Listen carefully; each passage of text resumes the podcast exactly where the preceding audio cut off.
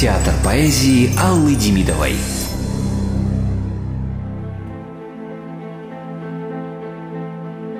Доколе мир стоит, доколе человеки жить будут на земле, да то ли черь небес, поэзия для душ чистейшим благом будет.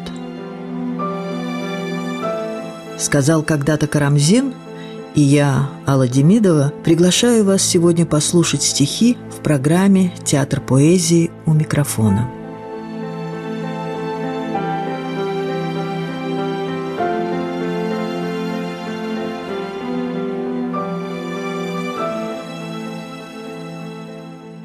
Здравствуйте.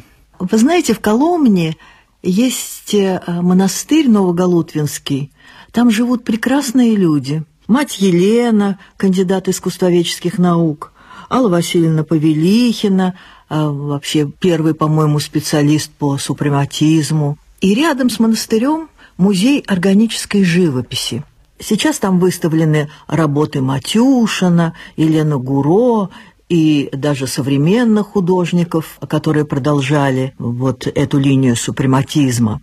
Мы с вами вспоминали Елену Гуро в свое время, но мне в монастыре дали сборник Елены Гуро, изданный за границей.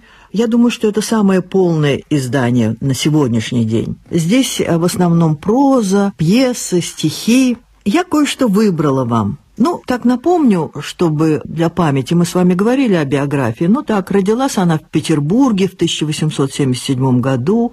По отцовской линии она была из рода маркизов де Мерикюр. Они, кстати, эти маркизы бежали от французской революции XVIII века в Россию. И остались. Отец э, Елены Гуро был генерал от инфантерии, мать хорошо рисовала. И вот по материнской линии Э, может быть, и Елена э, стала заниматься живописью, поступила в рисовальную школу, там познакомилась в студии со своим будущим мужем Михаилом Матюшиным, э, ну и так далее, и так далее. Она очень любила природу, и каждое лето уезжала именно в деревню. И поэтому вот появилось то, что на сегодняшний день называют органическое искусство – абсолютно связанное не то, что я вижу природу, а природа во мне – как Елена Гро говорила, природа любит внимательных людей. Занималась светом и цветом, и вот эти первые цветовые эксперименты Гуро начала века стали потом основой теории света Матюшина и его учеников. Первая публикация стихов Елены Гуро была в 905 году. В 908 году первая книжка стихов и рассказов называлась «Шарманка» с ее рисунками, потому что она рисовала прелестно совершенно, очень ну, не похоже, летяще. И там, кстати, в этом сборнике начало пьесы «Орликин» называется. Очень хорошая пьеса потом получилась, а музыку к ней написал Матюшин. Вторая книжка была в 12 году а, «Осенний сон», тоже пьесы, стихи и проза. Она умерла от лейкемии в 913 году. И после ее смерти в 14 году вышла ее лучшая книга, которая называлась «Небесная верблюжата». И вот по этой ассоциации «Небесная верблюжата» я ведь начала с воспоминанием о Новоголутвинском монастыре. Там в монастыре сад прекрасный. Я там была и зимой, и летом, и весной, когда сад цветет, а зимой, когда все в снегу и очень красиво. И посередине этого сада там живет верблюд. Зимой он весь такой заросший, рыжий, потом его стригут, чтобы не так было жарко. Он очень добрый. И вот небесные верблюжата Елена Гуро начинаются как бы с газетного объявления. Верблюжьего пуха особо теплые фуфайки, кальсоны, чулки и наживотнички. Это делается так. Ловят в засаду молодых светлых духов, длинноватых и добрых, похожих на золотистых долговязых верблюжат, покрытых пухом святого сияния, сгоняют их в кучу, щелкая по воздуху бичом, и нежные, добродушные создания, слишком добрые, чтобы понять, как это делают боль, толпятся, теснятся, протягивают друг через друга шеи, жмутся о грубую загородку, теряя с себя в тесноте свой нежный пух. Этот-то пух небесных верблюжат особо теплый весенним живоносным теплом и собирают потом с земли и ткут из него фуфайки. А как же бедных верблюжат так и убьют? Спросили меня с беспокойством. Чего их убивать? Их погоняют, погоняют, пока пух с них пообобьется. Да и выпустят обратно в небо до следующего раза. А пух у них отрастает в одну минуту еще лучше прежнего. Я бы не сказала, что это стихи в прозе. Это скорее зарисовки очень зоркого, доброго художника. У Елены Гуру много таких детских зарисовок.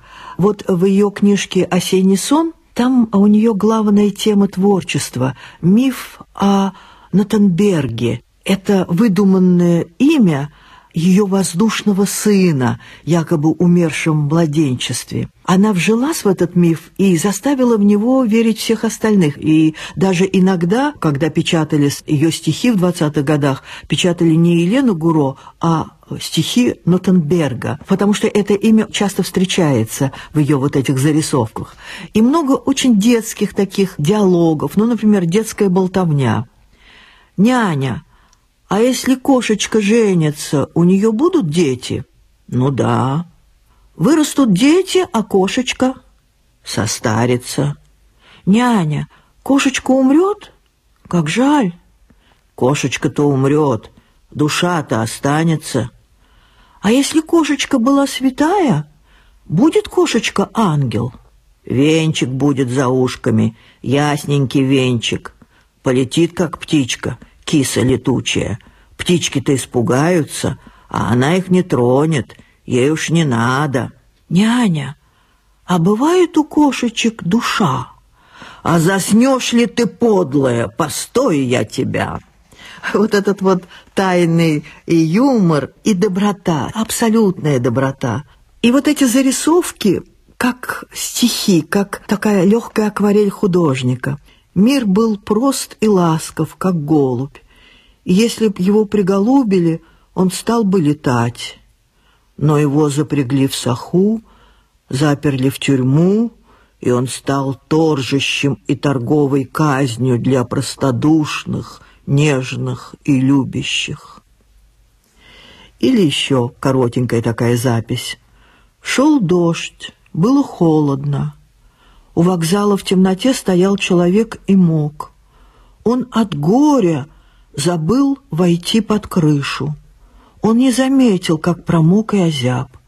Он даже стал нечаянно под самый сток.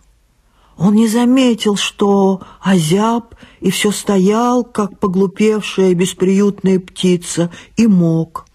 А сверху на него толстыми струями, пританцовывая и смеясь, лилась вода.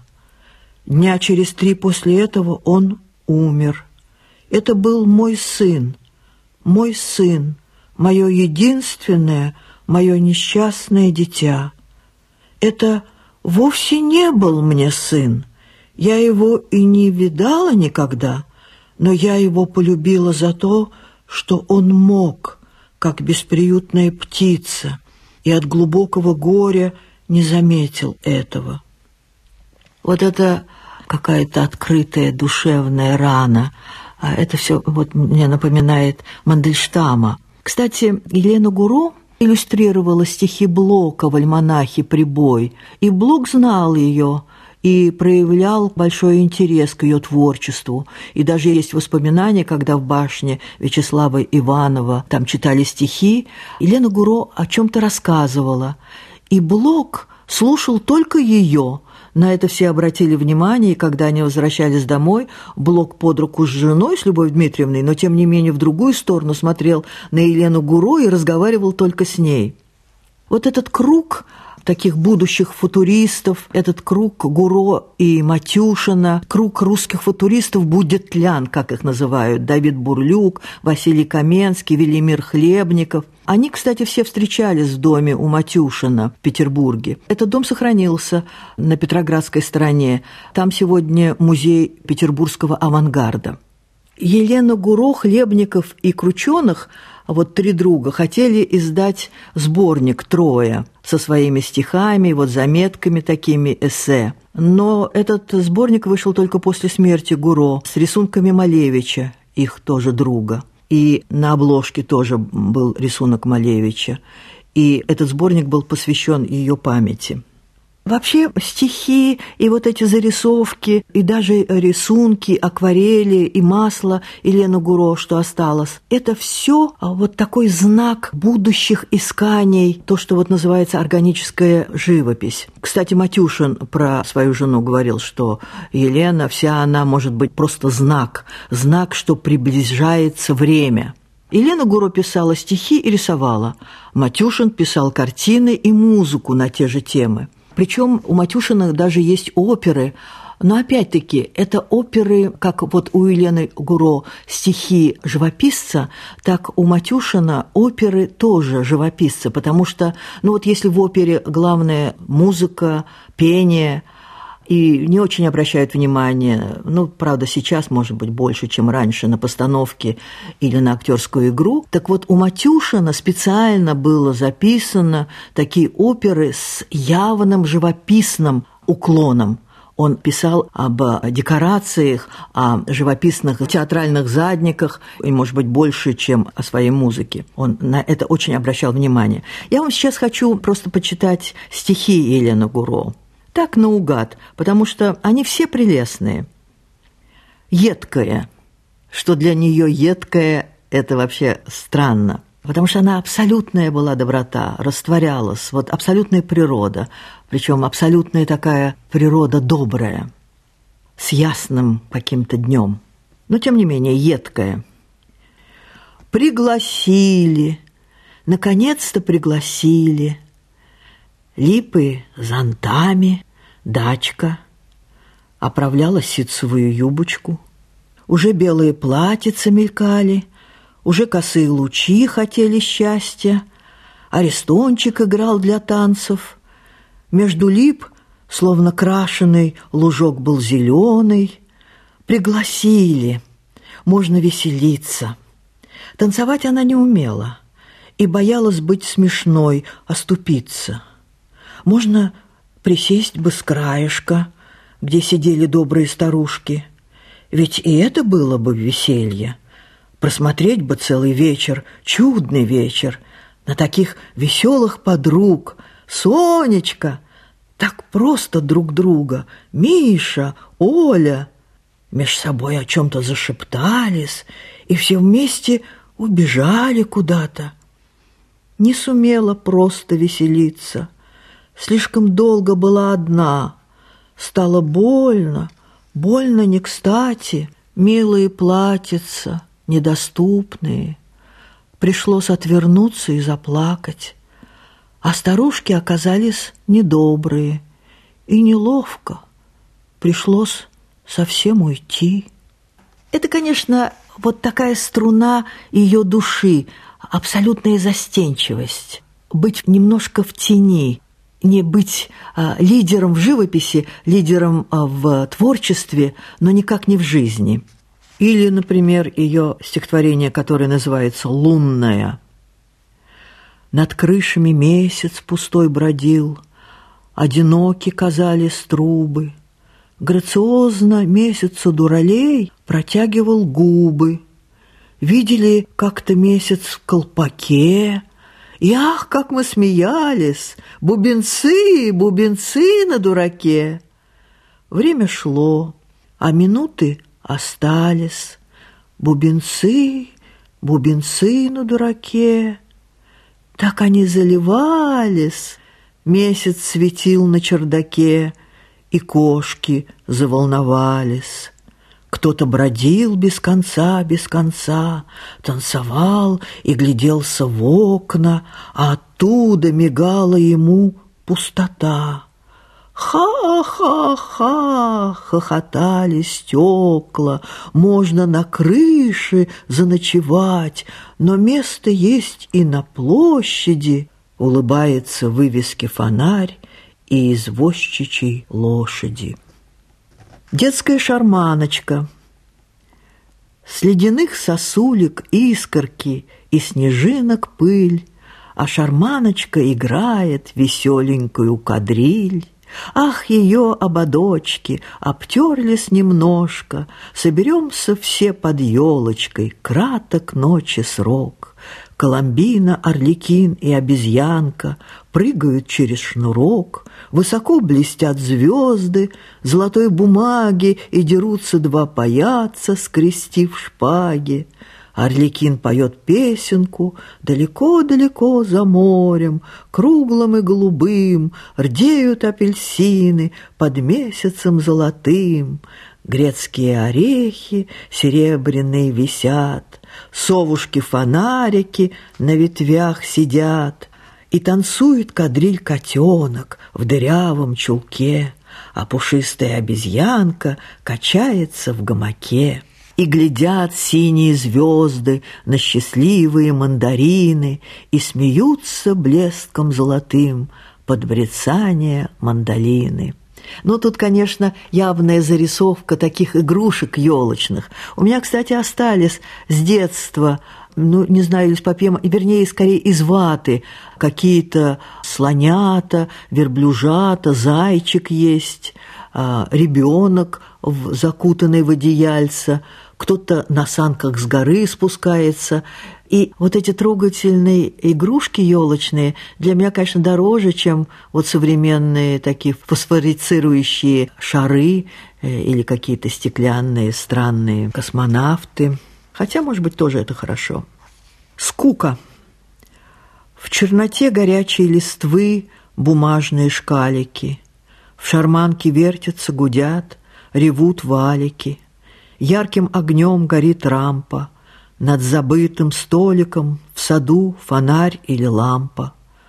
Пьерет шевелит свой веер черный, Конфетти шуршат в аллейке сорной. Ах, маэстро паяц, вы безумно фатально, Отчего на меня, на меня вы смотрите идеально, отчего вы теперь опять покраснели, что-то хотели сказать и не сумели, или вам за меня, за меня обидно, или просто вам со мною стыдно. Но глядит он мимо нее, он влюблен в фонарик, в кусте бузины горящий шарик. Слышит, кто-то бежит, слышит топот ножек, Марионетки пляшут в жару, танец сороконожек.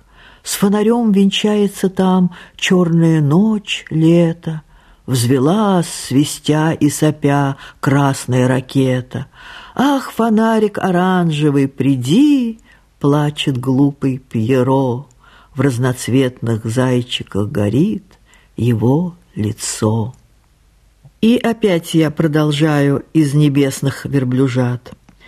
Когда я смотрю на звездное небо, я думаю, так ли добры духи других звезд, как добра земля? И мне хочется заплакать от сочувствия к ней. У нее постоянно что-нибудь отнимают. Я хочу защищать ее. Я буду защищать ее. Или другая зарисовка, тоже диалог. «Любишь ли ты песок?» «Люблю, он мягкий». «Любишь ли ты сосну?» «Люблю. Если к ней прижмешь со щекой с солнечной стороны, она теплая». «А ты любишь лошадь?» «Люблю, у нее милые ноздри». «Ты любишь ли море?» «Да, я заметил, в тихие дни оно любит меня». Ты любишь ли землю? Как вы можете это спрашивать? Ведь она, она мне мать. Вдвоем. Надо быть чистой, искренней душой, чтобы стать рыцарем. Что же ты делаешь, чтобы исправиться? Я по утрам выхожу к молодой сосне и меряю свое нынешнее ощущение чистоты с ее высотой, но это почти жестоко. И ты мне рассказал. Теперь я вижу, какой ты. Ты веришь в меня? я верю в тебя. А если они все будут против меня? Ну да, какой же ты, я верю в тебя. Если все мои поступки будут позорно против меня, я же верю в тебя. В небо улетает, улетает ласточка, кружится от счастья. На дюне пасмурно, серо и тихо. Куличок льнет к песку. Вы знаете, конечно, я вам уже говорила, что вот э, такие зарисовки действительно надо обладать детской душой и, наверное, много страдать. Она ведь была очень молода, когда умерла. А ей ведь еще не было сорока. И, кстати, по фотографиям, даже последние ее фотографии, абсолютно юное лицо, лицо девочки. Она знала про свою болезнь, она уехала на дачу в Финляндию. Есть фотографии этой дачи абсолютно такой аскетичный быт, стены из дерева, висят какие-то игрушки, в углу паяц, рисунки ее такие полудетские, картины Матюшина, ее. И, кстати, там же, на даче, она и умерла. Умерла тихо и в полном сознании. У нее есть прелестная такая запись «Обещайте».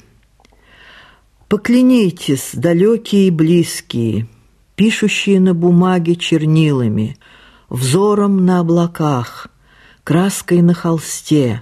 Поклянитесь никогда не изменять, не клеветать на раз созданное, прекрасное, лицо вашей мечты, будь то дружба, будь то вера в людей или в песни ваши. Мечта, вы ей дали жить, мечта живет созданное уже не принадлежит нам, как мы сами уже не принадлежим себе. Поклянитесь, особенно пишущие на облаках взором, облака изменяют форму, так легко опорочить их вчерашний лик неверием.